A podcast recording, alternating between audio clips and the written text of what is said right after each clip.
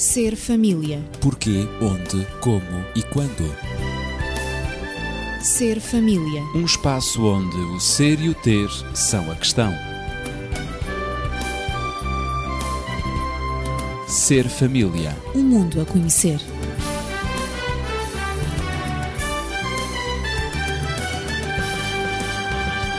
É com prazer que estamos de novo consigo, a equipa habitual, Daniel Esteves, médico e terapeuta familiar, e Natividade Lopes, professora. Eu sou Ezequiel Quintino. No Ser Família de hoje vamos abordar a urgência de educar os filhos. Depois do pão, a educação é a primeira necessidade de um povo. Esta frase não é minha, é de Danton, que no tempo da Revolução Francesa, isto já lá vai em 1793, imagine-se, na sessão da Convenção de 13 de agosto desse ano, 1793, afirmou que depois do pão a educação é a primeira necessidade de um povo. Era preciso, ao mesmo tempo, tirar o povo da miséria, fornecer-lhe mais consciência de si mesmo e instruí-lo. No programa Ser Família, a pedido de ouvintes interessados pelo tema da educação dos filhos, eh, pretendemos abordar algumas questões sobre o que os filhos esperam dos pais e o que eles têm de lhes dar, em termos de educação. Em resumo, como preparar os filhos para a vida. Há que distinguir, penso eu também, um pouco entre educação e instrução, ou, como dizia ainda o povo, a criação, não é? Porque alguns eh, confundem o criar com educar e pensam que educar uma criança é como criar, eh, sei lá, galinhas ou coelhos, e eu estou já a introduzir uma nota humorística, mas é assim que muitas vezes o povo pensa. Daniel, esta frase do Danton, embora tenha sido já há uns três séculos, não é? Depois do pão, a educação é a primeira necessidade de um povo, parece que não estará muito desatualizada. Não, parece que o senhor uh, viveu nos nossos dias, não é? não, ainda está parece, vivo, não é? Exatamente. Parece que ele, de facto, conhecia bem a nossa realidade sociológica. Realmente temos que pensar em termos da miséria e se ou mantendo-se a miséria, é difícil conseguirmos seja que tipo de resultados for, mas o que é certo é que também a sociedade é o resultado dos comportamentos que os seus constituintes assumem. E esses comportamentos só são moldados através da educação. O que quer dizer que, se pretendemos uma sociedade que consiga ultrapassar a miséria, também temos que atuar sob a vertente comportamental. E para isso, lá está a educação como base para se ultrapassar as grandes e profundas limitações que a sociedade ainda possa ter nos nossos dias. Mas os pais parece que se apresentam uh, preocupados ou demonstram uma determinada preocupação quanto ao lidar com os filhos, não é? Nos dias de hoje, cada vez mais parece que isso é crescente. Parece que cada vez mais é que os pais têm medo de lidar com os filhos. Uhum. É, é, um ângulo interessante. É. Uh, vamos lá ver. Durante muitos anos cultivou-se a noção da autoridade indiscutível dos pais, ou se quiserem, do pai. Uhum. Nada se poderia, portanto, contestar ao pai, nada se poderia dizer contra, era, digamos, a ditadura do pai. E os filhos que cresceram debaixo dessa vertente não estavam de acordo com o processo. E como não estavam de acordo com o processo, mentalmente foram sempre cultivando a noção de que quando eu chegar à minha idade de ter filhos, eu vou ser diferente. E acharam que então deveriam partir para modelos diferentes. E hoje o que é que acontece? Passou-se de um extremo para o outro muitas vezes o que se verifica é que há pais que têm muita dificuldade em se assumir como orientadores dos seus filhos. Darem-lhes, portanto, as pistas que depois eles devem trilhar. Acham que isso é um atentado, talvez, à sua liberdade, ou que talvez isso exija um esforço para o qual eles não estão preparados. Daí que a educação baixa os seus níveis. E baixando os seus níveis, não estamos a conseguir, eh, digamos que, resolver o problema do Sr. Danton.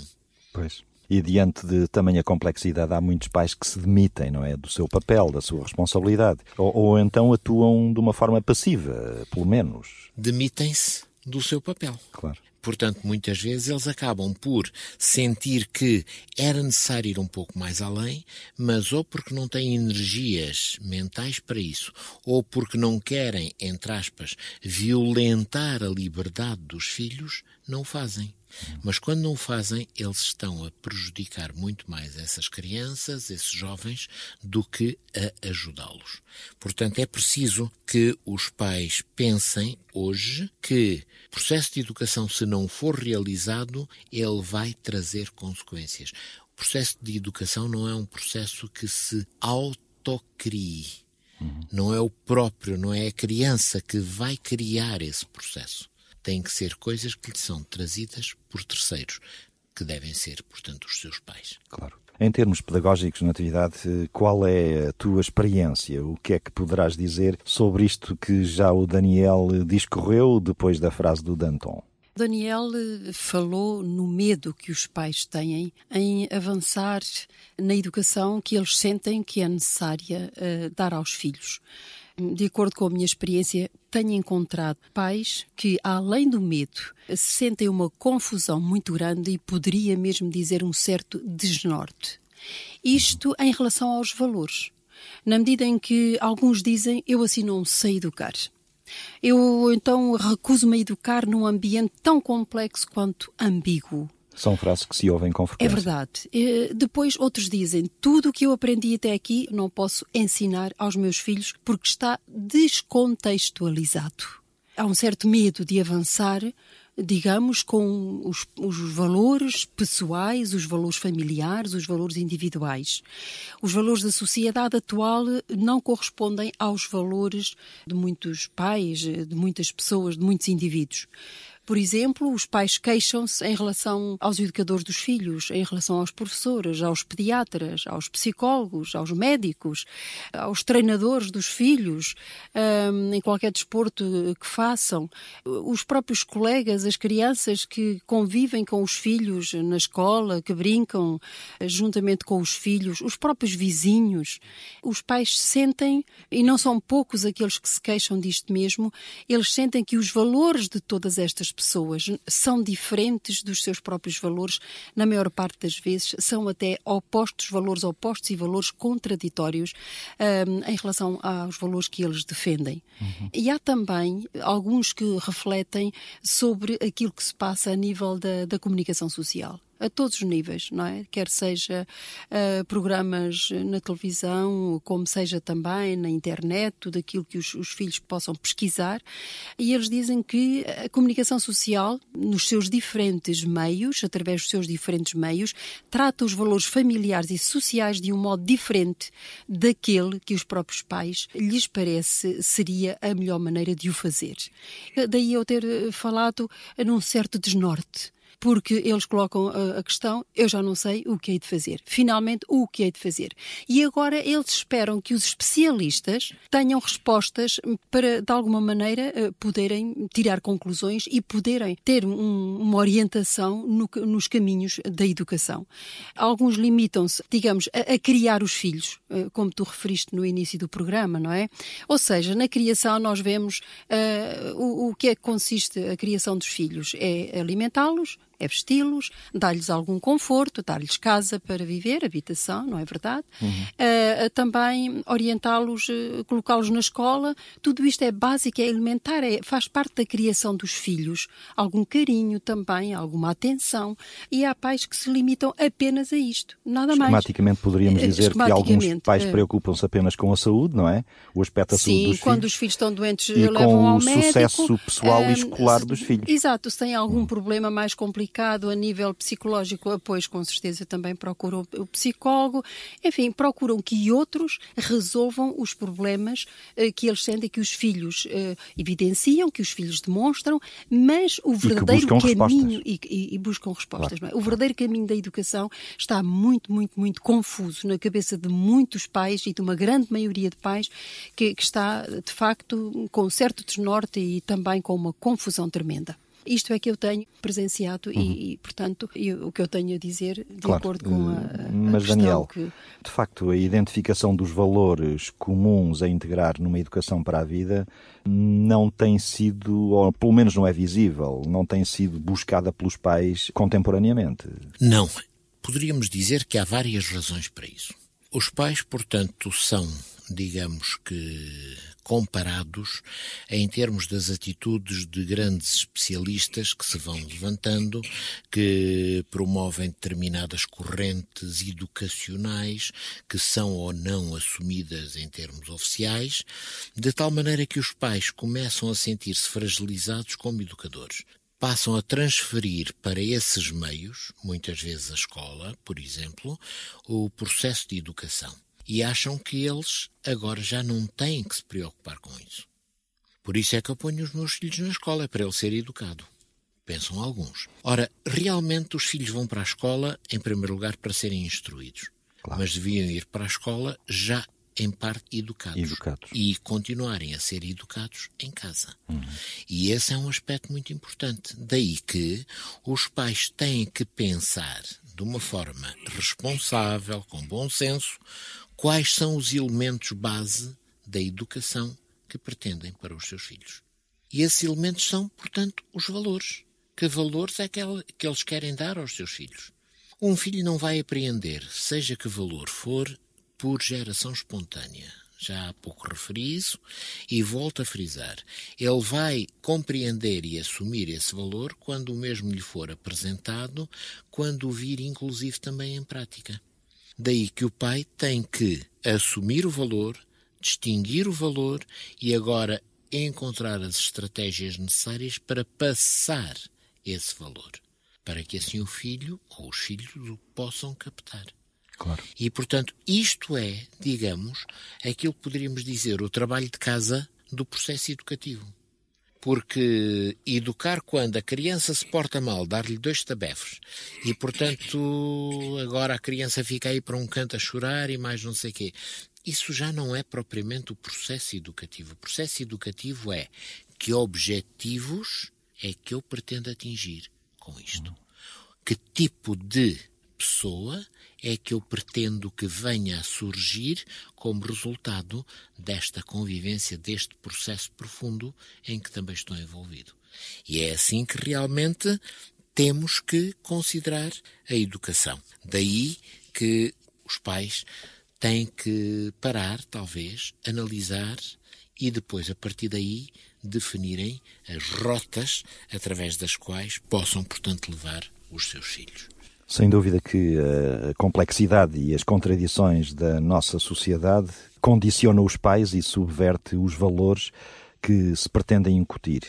Perante este quadro traçado pelo terapeuta familiar na atividade, como pode o programa Ser Família, em termos pedagógicos, responder aos pais desesperados alguns e desesperançados muitos? Eu diria mostrando aos pais a outra face da moeda. Ou seja, nós sabemos que é unânime a constatação que na educação das crianças de hoje estão a falhar princípios muito básicos. Todos falamos nisso. Os pais sentem-se sem tempo, sem espaço, pressionados de alguma maneira e, mas por outro lado, sem alternativas para levar a cabo a sua tarefa de principais educadores dos filhos. E muitos pais sentem-se também sem recursos, sem autonomia, sem liberdade para realizar a sua importante missão. Gostaria de dar um exemplo. É o, o, o exemplo que eu gostaria de dar é a educação sexual em meio escolar. Os pais terão a sua opinião e têm a sua opinião sobre a educação sexual, mas nem todos concordam com os conteúdos que a escola propõe a nível da educação sexual dos seus filhos. Pois porque e a elaboração o... do currículo e a orientação e curricular, curricular compete ao governo. É? Compete ao governo. Portanto, e os pais não têm pais, palavra a dizer. O papel dos pais e encarregados de educação em relação ao projeto educativo é apenas participativo, uhum. nada mais. Portanto, eh, não têm autonomia ou possibilidade de objetar o que não estiverem, com o que não estiverem de acordo uhum. Uhum. em relação aos valores que eles defendem e à própria consciência moral de cada um não é?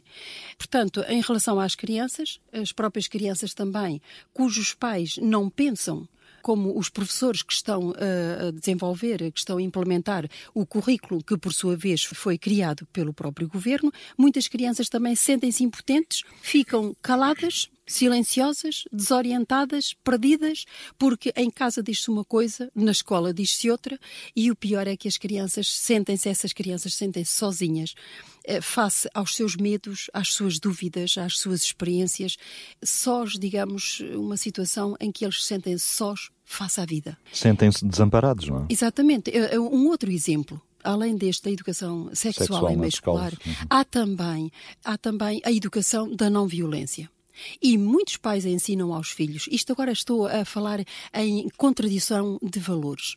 Há muitos pais que ensinam aos filhos, e nós lidamos com essas crianças, que quando algum colega investir eh, de uma maneira violenta, tiver uma atitude violenta, ele tem que se defender e reage. Também com- violentamente. Também violentamente. Responder pela mesma moeda. Exatamente, exatamente. É Por isso eu, é? eu disse. Uhum. né, temos que mostrar a outra face da moeda. Ora, assim a violência não vai acabar. O ciclo da violência é impossível acabar enquanto houver educadores que pensem desta maneira, que, que estimulem tenham isso, como pois. resposta e que estimulem Claro, claro. e que defendam exatamente essa atitude. Portanto, tenham como resposta a um ato violento, de novo, um outro ato violento e ainda mais violento do que o primeiro. Uhum. Portanto, o ciclo de- da violência não para. Isto, digamos, são dois exemplos que eu quis dar e que nós estamos a viver, não é? Estamos a viver o o bullying nas escolas, eh, que é um problema a nível, eh, digamos, planetário, não é?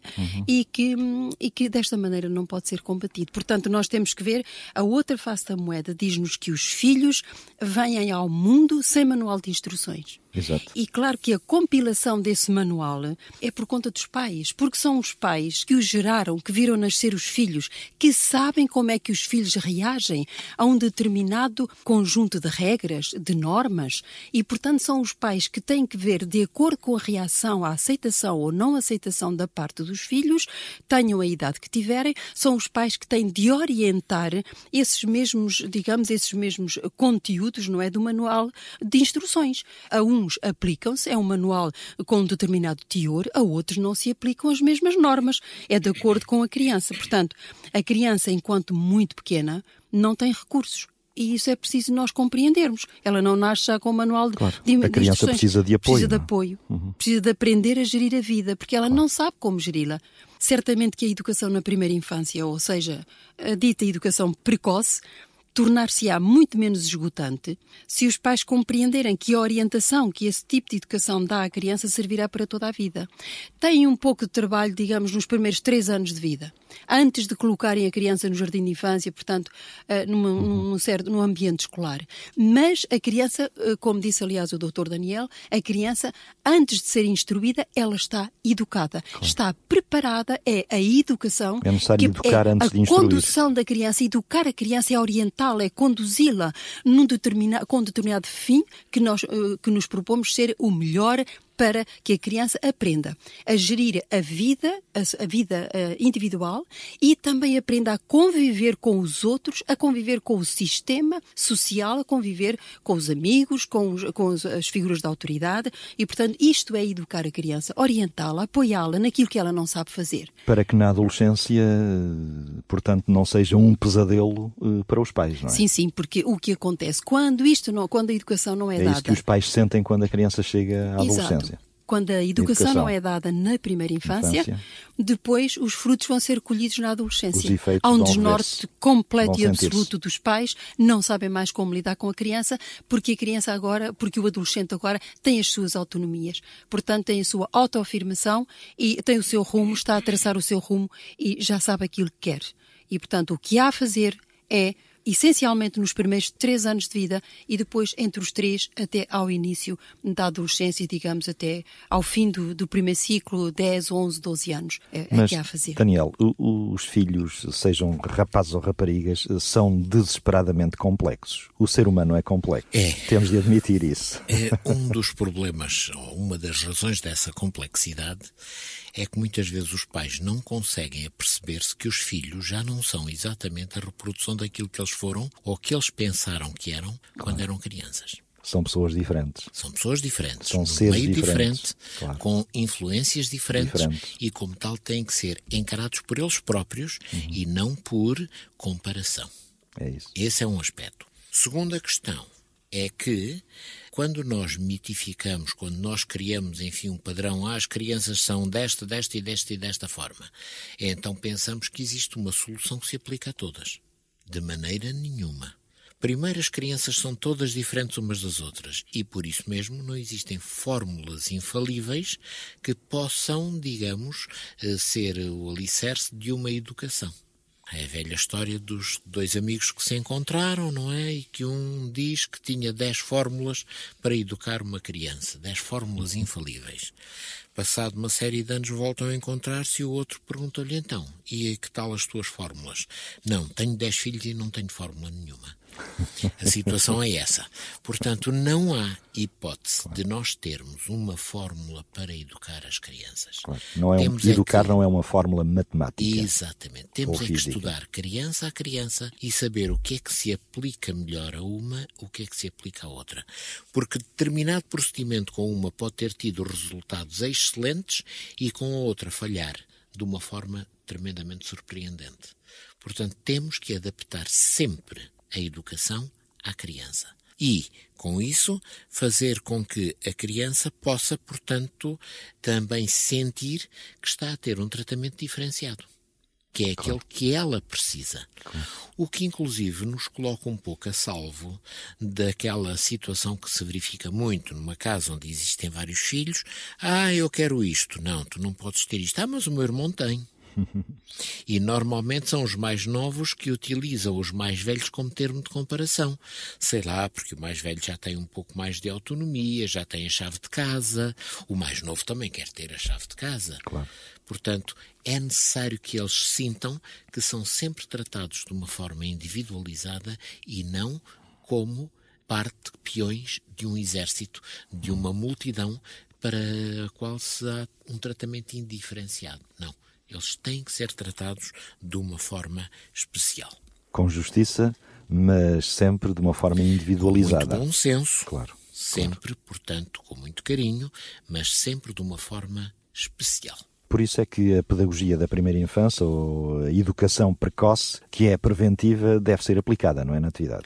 Essa educação preventiva ou educação precoce, ou direi a educação da primeira infância, que se dá desde o berço, destina-se a permitir ao bebê que aprenda a dominar o seu registro pulsional a que está sujeito e que o atravessa e o assusta porque não sabe geri-lo. A criança nasce com impulsos, com pulsões muito fortes que ela tem que ser eh, ensinada a gerir. Ou seja, por meio de, de, de uma percepção progressiva do espaço que a rodeia, do tempo, das pessoas que comunicam com ela, a educação precoce vai ajudar o bebê a descobrir o vínculo social em que será indispensável ele investir.